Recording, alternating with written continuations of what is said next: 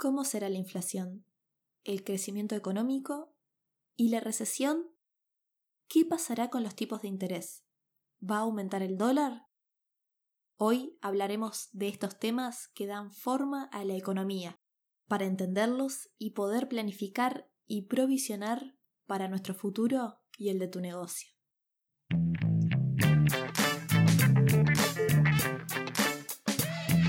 Para lograr el éxito es importante ponerle foco a lo que nos apasiona y dedicamos. Pero también necesitamos saber un poco de todo, ya que hoy en día estar actualizados es un deber. Mi nombre es Lucía y aquí te comparto un comprimido de conocimientos para que aprendas en minutos lo más importante de gestión y administración para tu negocio o desarrollo personal. Bienvenidos a Administración.zip, el podcast quincenal de administración de empresas.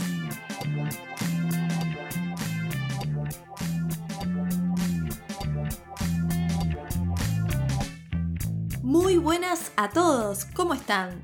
Hoy vamos a ver algunas teorías, principios de la economía para justamente lo que decíamos en la intro, conocer el contexto que nos espera. Recuerden que pueden seguir al podcast en las redes sociales, en Instagram, Facebook y Twitter, porque en la semana voy subiendo contenido relacionado y me gustaría que sigas al podcast porque puedo hacer preguntas sobre temas a tratar, si les gustó el episodio, para conocer su feedback e ir mejorando y hacer que estos episodios realmente aporten. Bueno, en el episodio pasado hablamos de microeconomía, de todo lo que afecta a un mercado o sector. Si no lo escuchaste, está bueno que cuando puedas lo repases para entender mejor las bases de la economía, ya que hoy avanzaremos con aspectos más generales. Como decimos siempre, y más concretamente en el episodio 4, que hablamos de planificar, para planificar siempre debo conocer el contexto en el que estoy y en el que estaré. Saber el contexto económico futuro, si habrá crecimiento económico, las expectativas del tipo de cambio, en economías que tienen la doble moneda, la propia y el dólar, y cómo estará la inflación, con el objetivo de proyectar ingresos y definir una estructura de gastos saber si este próximo año se deberá ajustar el cinturón o si hay expansión de ingresos. Si detecto que debo provisionar, que provisionar es un concepto contable que significa guardar una cantidad de, dinero por mes, eh, reconocerla como gasto, para estar preparados para obligaciones o contingencias futuras. Y por eso hoy hablaremos de las variables globales para este análisis. Hablaremos sobre la macroeconomía explicada.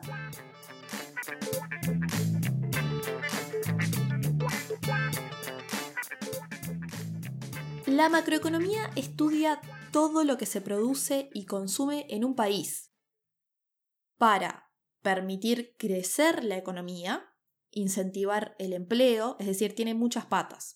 Em, hacer crecer la economía, incentivar el empleo, lograr la estabilidad de precios, tener una balanza de pagos eh, equilibrada y para estos, eh, para estos análisis obtiene datos, datos que sustrae de observaciones y eh, de observaciones de comportamientos y de la estadística.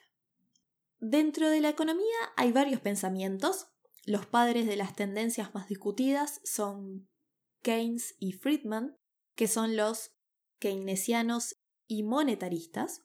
En resumen, los keynesianos piensan que el gobierno debe intervenir para mejorar la economía, para estabilizarla, que el gobierno debe intervenir eh, por temas de empleo, utilizar la política monetaria y el gasto público para mitigar eh, o moderar los ciclos económicos y mejorar el crecimiento. Ah, y en este proceso, el gobierno tiene que velar de no excederse de ese gasto público para no tener un resultado negativo, es decir, déficit fiscal. O bien, si ya se tiene déficit, no incrementarlo. Los monetaristas sostienen que el mercado debería regularse solo porque en el largo plazo el libre mercado es mejor. Hay otros economistas muy famosos, como Adam Smith y su concepto de la famosa mano invisible, que habla de cómo la competencia conduce la economía, y muchos otros autores que fundaron teorías y bases que si los mencionamos todos estaríamos horas hablando. Visto esto, hablemos ahora de los puntos importantes de la macroeconomía. Empecemos por el PBI o PIB, el Producto Bruto Interno. ¿Qué es esta tan nombrada sigla? Bueno, el PBI es el valor de todos los bienes y servicios producidos por una economía en un año. Valor de todos los bienes y servicios producidos por una economía en un año. Y es un indicador cuantitativo de riqueza muy, muy usado, utilizado. Y es tan importante porque las variaciones, los cambios en el PBI muestran la salud de la economía. Por ejemplo, si aumenta el PBI de un año a otro, se dice que hay crecimiento. Si no varía, se dice que hay estancamiento de la economía. Si crece muy poco, se habla de desaceleración. Y si el, último caso y el peor, si disminuye de un año a otro, se habla de recesión. ¿sí? Entonces tenemos crecimiento, estancamiento, desaceleración y recesión. Pero, como te comentaba, es el valor, valor de los bienes y servicios. Y el valor de las cosas cambia año a año, porque cambian sus precios. Entonces, para que la comparación, eh, perdón, comparación de un año en relación a otro sea fiable, lo que se hace es ajustar ese valor de PBI, por ejemplo, con la inflación. Y cuando el PBI refleja eh, este impacto de la suba de precios, se le llama PBI real porque justamente es el crecimiento real de la economía y el que no es ajustado se le dice PBI nominal. El PBI se compone de una ecuación fundamental que dice así. El PBI es igual al consumo de las personas C más la inversión privada I más el gasto y compras del gobierno, G, más la balanza comercial neteada, que es importaciones menos exportaciones. Entonces, PBI es igual C más I más G más X, que es las exportaciones menos las importaciones. O al revés, lo había comentado, importación menos exportación. Y como toda ecuación, un aumento en uno de estos elementos produce el crecimiento de la economía produce que aumente el resultado. Y lo mismo viceversa. Cada componente se puede analizar por horas, pero por ejemplo, en determinados países se proyecta un crecimiento debido a que se ha recibido inversión privada, el componente Y, o hay un aumento de exportaciones, el componente X. Esto hace que se utilicen esos componentes como motor de crecimiento. Por el contrario, una baja en el empleo y por ende del consumo, como vimos en el episodio anterior y mencionamos un poquito en este, o un aumento del gasto público puede producir que baje, que caiga el PBI. ¿Y por qué digo puede? Porque los gastos de un componente son ingresos para otro. Ejemplo, el consumo de una persona son ingresos para empresas y el Estado. Y el gasto de un gobierno en construcciones, planes sociales o mismo empleos directos son ingresos para personas. Y de esta forma, el gastar dinero de un Estado es la política fiscal del gobierno. Por eso la macroeconomía está tan ligada a los objetivos políticos. La teoría de los monetaristas, en cambio, solamente para que lo sepas, dice que la oferta de dinero y la velocidad con la que se mueve, es decir, el, dinero que gasta alguien e ingresa a otro, produce el crecimiento económico, hace que el crecimiento económico aumente. Por eso se dice que el famoso colchon bank, eh, eh, tener el dinero en el colchón, guardado en un colchón, no ayuda nada a la economía. Primero por no estimularla, luego se ve afectado, ese dinero quieto se ve afectado por la inflación, que ya vamos a hablar, y tenemos el costo oportunidad, que les hablé en el episodio anterior, el costo de no invertir ese dinero en otra cosa. Otra fuerza que influye mucho en la economía son los tipos de interés. Esto es un tema grande y además explica parte de la política monetaria. Entonces, las tasas de interés influyen en la economía. ¿Cómo? Bueno, Porque a intereses más altos se invierte o gasta menos. ¿Por qué? Porque las personas y empresas van a pedir menos prestado para comprar cosas caras que necesitan, por ejemplo, autos, casas, electrodomésticos, porque la tasa de interés es alta, hace que los pagos mensuales sean más altos también.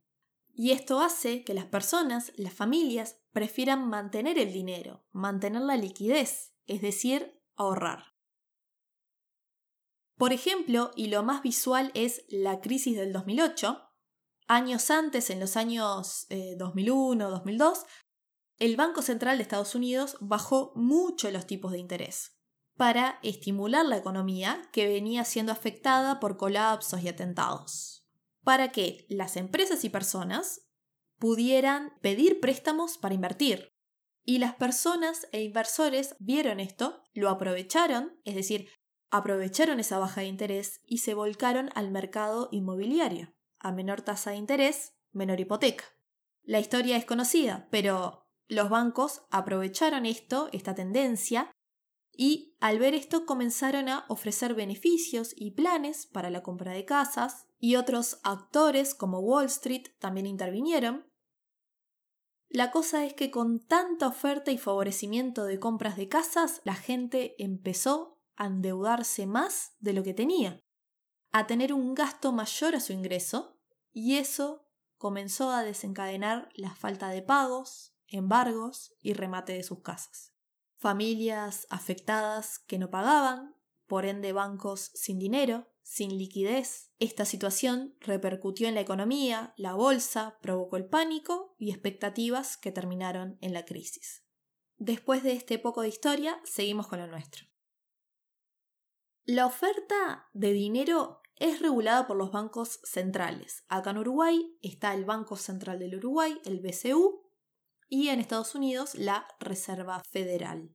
Las tasas de interés regulan todo, porque estas autoridades le prestan dinero a los bancos de plaza a una determinada tasa que se llama tasa de descuento, quienes a su vez nos prestan a nosotros a una tasa mayor. Y por eso, cuando escuchamos en las noticias que la Fed baja sus tasas, por ejemplo, es porque analiza que la economía se desacelera y para evitar una recesión, baja sus tasas de interés, para que los bancos a su vez bajen sus tasas y ello incentive a que las personas pidan prestado y compren más cosas o usen más sus tarjetas de crédito para estimular la economía. En este tema hay una gráfica muy interesante que representa a Keynes mediante dos curvas, la curva de inversión y gasto y la curva de liquidez y dinero, y resumiendo, donde se cruzan ambas curvas es el equilibrio del tipo de interés, el equilibrio del mercado de bienes y de dinero. Otro instrumento muy, muy usado por las autoridades monetarias de un país es la tasa de encaje. Seguramente la has escuchado hablar, pero la tasa de encaje es el porcentaje que el Banco Central le pide a los bancos que tengan depositados ese valor que tengan disponible para sus clientes, su reserva mínima. ¿Por qué? Porque el dinero que vos depositas en un banco, aunque sea en una caja de ahorro, se mueve. No se queda ahí. El banco la presta para seguir moviendo el dinero. Pero, pero, está obligado a tener un cierto porcentaje para cuando decidas ir a retirarlo, tengas tu disponible.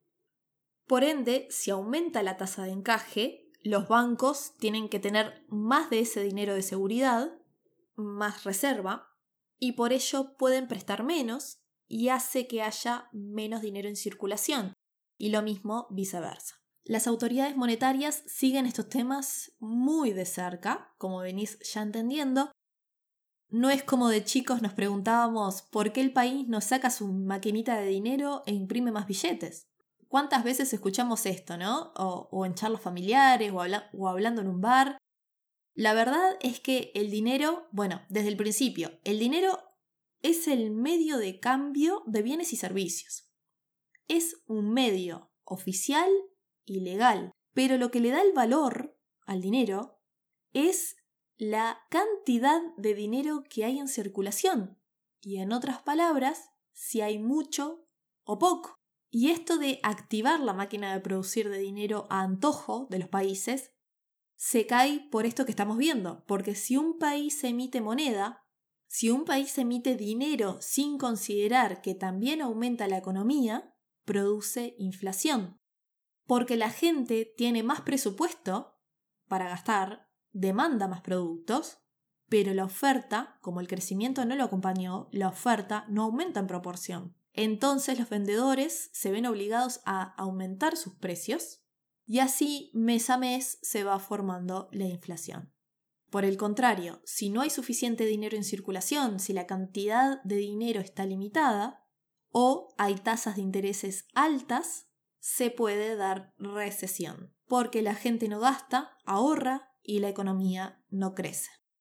Se trata de esto, encontrar el aumento en la cantidad de dinero justa para que haya crecimiento económico con poca inflación.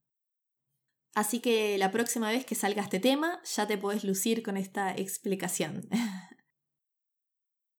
Ahora, ya lo nombramos muchísimas veces, pero vale la pena profundizar un poco más en este tema que es algo que nos preocupa, que hay que mantener estable y hace que nuestro dinero valga menos. ¿Qué es? La inflación. La inflación es el aumento sostenido y general de precios en un periodo. ¿Y qué significa? Que con lo mismo compras menos que antes.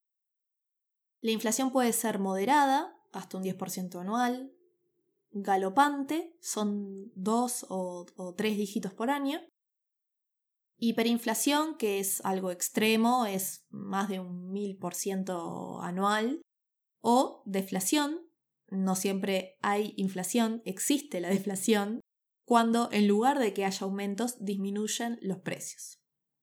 Muchos economistas definen la inflación como un impuesto silencioso. La misma se mide por el IPC. El IPC es una representación de la canasta de consumo. El IPC lo elaboran organismos autorizados, en nuestro caso el INE, el Instituto Nacional de Estadística y brevemente les voy a contar los motivos que dan lugar a que haya inflación en un país.